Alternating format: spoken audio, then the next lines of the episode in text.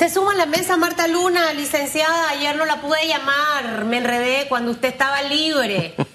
Em, y voy a aprovechar para preguntarle muchas de las dudas que tengo en este momento, porque escuchaba esta mañana también al licenciado Publio hablar un poco del tema de la amnistía y demás, pero se suman varias cosas. Por un lado está la amnistía y la gente está esperando una prórroga más. Él decía que no dependía de él que básicamente es una decisión que, debe venir del presidente de la República. Eh, sin embargo, también se, junta, pareciera que en paralelo está el tema del deadline de, el chip bendito con el tema de las impresoras y la gente pagando a pesar de que ha tenido un año pésimamente eh, malo en, en, temas económicos en sus negocios. Para que nos ponga un poco en perspectiva lo que en este momento está ocurriendo y básicamente cuál sería la mejor opción para tratar de ayudar a ese sector empresarial que viene golpeado. Y gracias por estar con nosotros. Buenos días, Susan. En efecto, la amnistía culminó en el día de ayer como tal, como fue propuesta. Eh, lo que sí es bien importante señalar es que pese a que la gente se volcó a cumplir con eh, la amnistía para tratar de ahorrarse los intereses y los recargos, eh, como bien señalan, la situación del país ha sido muy dura y muchas personas inclusive eh, fueron, consultaron estados de cuenta, pero no tenían el 25% que la ley de amnistía te ofrece. Y quiero hacer énfasis en esto porque si bien es cierto, la Dirección General de Ingresos ha venido dando alivios tributarios, y arreglos de pago, las condiciones del resto de los arreglos de pago que, están señalados en la ley, te exigen un abono inicial más alto o otras garantías, que en eso hay que trabajar por el momento actual, no en definitiva para siempre, pero sí por el momento actual, porque somos conscientes de que la situación del país es delicada. Sin embargo, hubo, y quizás en eso sí apoyo un poquito una intención o propuesta que está en la Asamblea circulando, hubo algunas dificultades para accesar a la amnistía.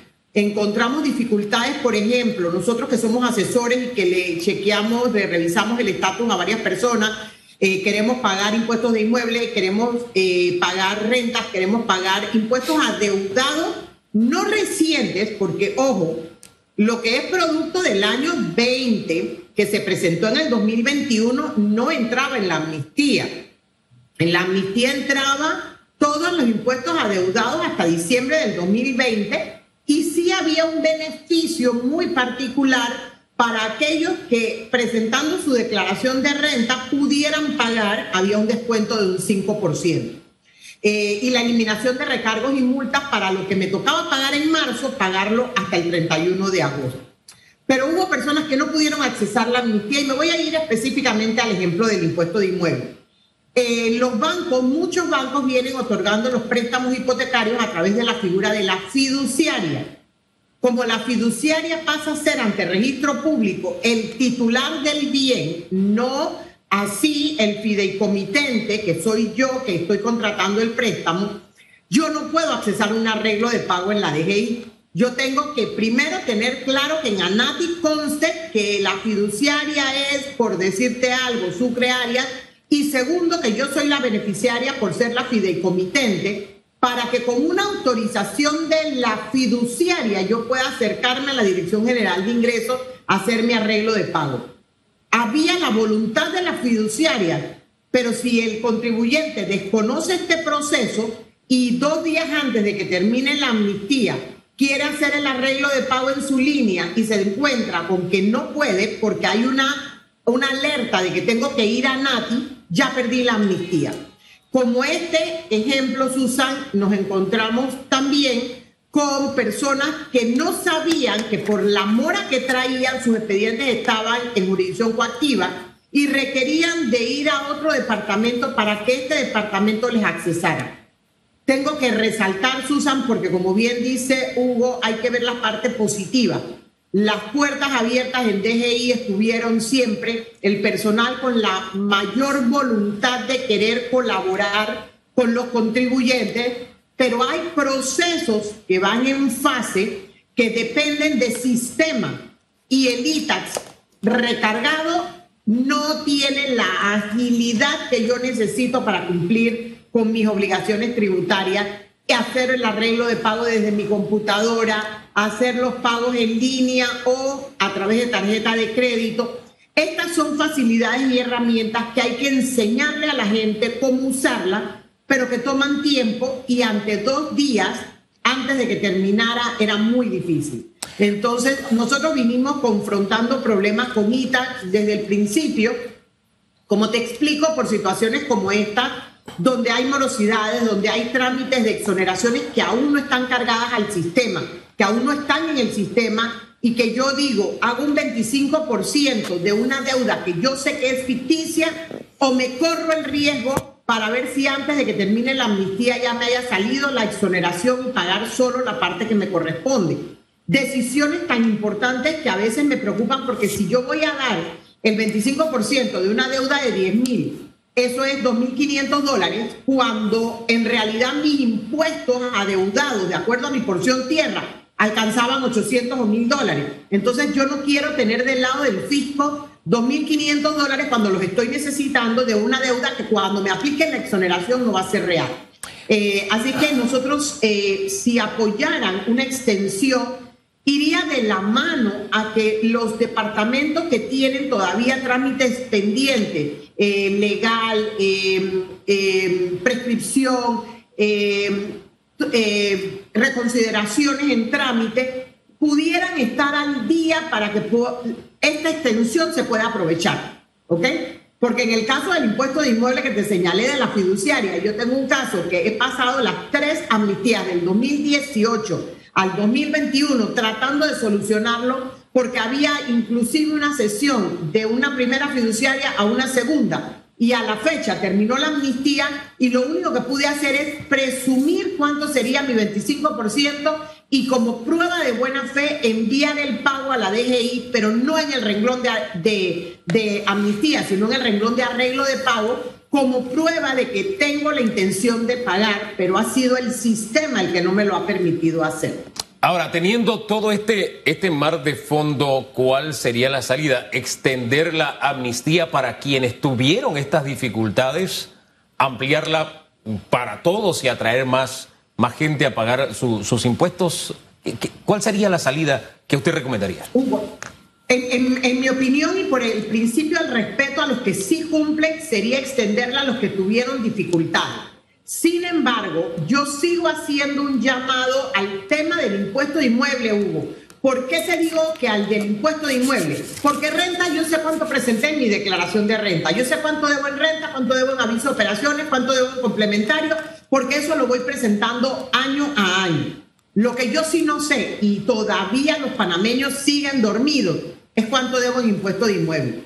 Y mucha gente te dice, yo estoy pagando el impuesto de inmueble, pero cuando ya estás vendiendo, descubre que tú has estado pagando el impuesto de inmueble de 100 mil dólares, pero tú compraste tu vivienda en 150. Y hay un diferencial allí de 50 mil dólares del valor grabado de impuestos que nunca pagué y que el Estado me va a alcanzar en un débito desde el momento en que yo compré el inmueble. Luego, cuando me sale ese débito, vamos a suponer que ese débito me diga que yo tengo 15 años de tener el impuesto de inmueble. Justicia tributaria es que yo pague los 10 últimos, como dice la ley, y no los 15. Pero ante la urgencia de vender, termino pagando 15 años en lugar de 10 porque ya no tengo tiempo de arreglarlo. Porque los panameños insistimos en decir, estoy al día sin consultar mis valores y mis impuestos. Entonces, vas a tener siempre el segmento del impuesto de inmueble atrasado y con una no justicia tributaria, porque el trabajo no era mío como dueña de la finca, el trabajo era del Estado haberme mantenido el estado de cuenta al día para que yo cumpliera y poderme rechazar un intento de no pagar a través de jurisdicción coactiva. Pero al Estado no haber estado consciente de la realidad, el resultado es que me va a salir una morosidad que luego es injusta, que me cobren intereses y recargos. Si yo no lo sabía, el Estado no me lo dijo. En Entonces, eh, en, esa, en, esa, en el Estado consciente de una deuda que tenía y no sabía, usted hablaba ahorita mismo del tema de ITAX. A mí me costó en un momento hacer los pagos desde mi casa. Tuve que ir a la DGI eh, para poder hacerlo. Em, y entendemos todo el proceso de modernización que está tratando e impulsando el señor Publio. Pero en este momento necesitaríamos que las plataformas digitales estén más actualizadas, más sabemos que obviamente hay mucha información que se está generando, licenciada, para que esto no ocurra y, buscar la manera, yo no soy tecnológica, no sé si involucrar al señor Oliva, que sabe de software y todo lo demás, para tratar de hacer esos match de la información para que pueda estar actual, eso por un lado, eh, porque definitivamente vamos a tener casos como, como este. Yo no sé hasta dónde la amnistía se pueda postergar, pero de seguro a ese grupo de personas que no se pudo poner al día con el tema de sus pagos, creo que ahí sí tiene que haber una, una opción. Eh, no sé qué piensa usted del tema de la tecnología y todo lo demás. Coincido contigo, eh, Susan, definitivamente, y yo por eso rescaté hace un rato eh, mi comentario y, mis felicitaciones, porque el equipo de DGI ha sido muy abierto, ha trabajado casi 24/7, porque sábado y domingos estuvieron en moles, estuvieron trabajando en la administración tributaria hasta altas horas de la noche. La voluntad política se ha visto en esta administración, una administración de puertas abiertas, una administración abierta a buscarle solución a los problemas. Sin embargo, el gran problema que tienen es, tecnología. Es las fallas que tiene el sistema y que son, mira, te las puedo enumerar porque nada más eh, en el caso del ejemplo que te decía, yo imprimo los estados de cuenta antes de hacer el arreglo de pago, antes de pagar. Y tengo en el estado de cuenta un saldo, hago un pago y cuando voy a ver el pago no entra completo. Entonces me doy cuenta que parte del dinero se fue a quizás un arreglo de pago que no estaba visible en el sistema. Entonces, ahora viene toda una investigación, el pobre departamento de cuenta corriente realmente reventado en reclamos y no tengo la veracidad. ¿Cómo es posible que si yo tuve paz y salvo hasta diciembre del 19 y mis impuestos anuales son 600 dólares, ¿Cómo es posible que ahora, 2021, que debo de ver 1.200 más intereses y recargos, y tengo una deuda de 6.000 dólares? Entonces te toca imprimir todo el estado de cuenta, mirar pago por pago, mirar el histórico y ver dónde se desfasó el sistema o dónde el sistema me dio información mal se requiere urgente apoyo de, de la autoridad AIG si pudiera conocer el software de la DGI, porque recordemos que este software fue contratado, un contrato especial. Entonces habría que quizás sentar a todas las partes con los casos puntuales que sirven de ejemplo para investigar qué ocurrió. Entonces, eh, vuelvo y reitero, yo sí creo que se debe premiar a todos aquellos que han hecho el esfuerzo, pese a la situación, a cumplir con su amnistía eh, exonerar o, permitir una dispensa a aquellos que intentaron, que pueden evidenciar que tienen un, intento de pagar, que tomaron eh, foto a la pantalla, que existía una condición que les impidió acogerse a la amnistía en tiempo oportuno y buscar ir solucionando el bache que hay entre inmueble, registro público y DGI, que yo sé que la voluntad tanto de ANATI como DGI ha ido mejorando un porcentaje altísimo, pero se, se topa con dificultades producto de la tecnología. Entonces yo creo que ahí el esfuerzo, porque ahí hay un nicho, o buscar la alternativa de no castigar aquellos casos que se van actualizando producto del conocimiento de la gente. Recordemos que no, toda, no todo el mundo oye noticias, no todo el mundo acude a los medios, no todo el mundo tiene acceso a saber qué es lo que está pasando con su finca hasta que va a vender, hasta que tiene que hacer una hipoteca, hasta que necesita un dinero que entonces descubre el problema que tiene. Entonces creo que tenemos que trabajar en eso. Bueno, no necesariamente se es diligente en el estar al estar al día en, en este tipo de pago de impuestos, es la verdad. Y lo se descubre cuando se va a hacer una transacción, es cierto. Pero hay otras diligencias que usted nos ha narrado hoy donde la carga de la prueba está del lado del Estado. Y así como se castiga al contribuyente al cometer errores, ya sea por negligencia, por falta de diligencia, por falta de información o lo que sea, debe haber una carga también al Estado cuando por errores del sistema se dan esas situaciones que usted nos está, nos está narrando. Incluso, ¿por qué no? Devolver los impuestos al contribuyente y que no sea un camino cuesta arriba cuando hay un reclamo de este tipo. Creo que de esa forma el propio sistema trataría de evitar que estos tropiezos se dieran. No sé, me parece, lo pongo sobre la mesa, porque en otros países funciona. Tengo, tengo, que reconocer igualmente, eh, eh, Hugo, que esta administración ha hecho el esfuerzo de poner al día todo lo que dos administraciones anteriores no hicieron poner al día las devoluciones de los impuestos y que hoy efectivamente lo, lo que estoy pagando de más me lo devuelven más rápidamente.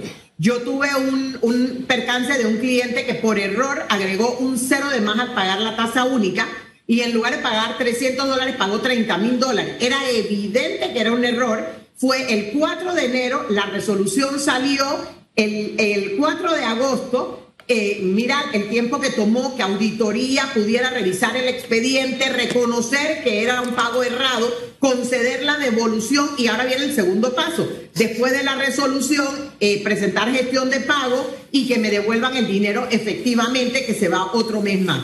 Entonces, estas son situaciones en donde ven un avance, un avance considerable, porque antes ese mismo ejemplo me hubiera tomado dos años o tres ves el avance, pero todavía hay que trabajar un poquito más. Y con relación al resto de los errores, eh, definitivamente no hay razón para que una reconsideración a un proceso, ya sea de devolución o de declaración de renta, demore tres años.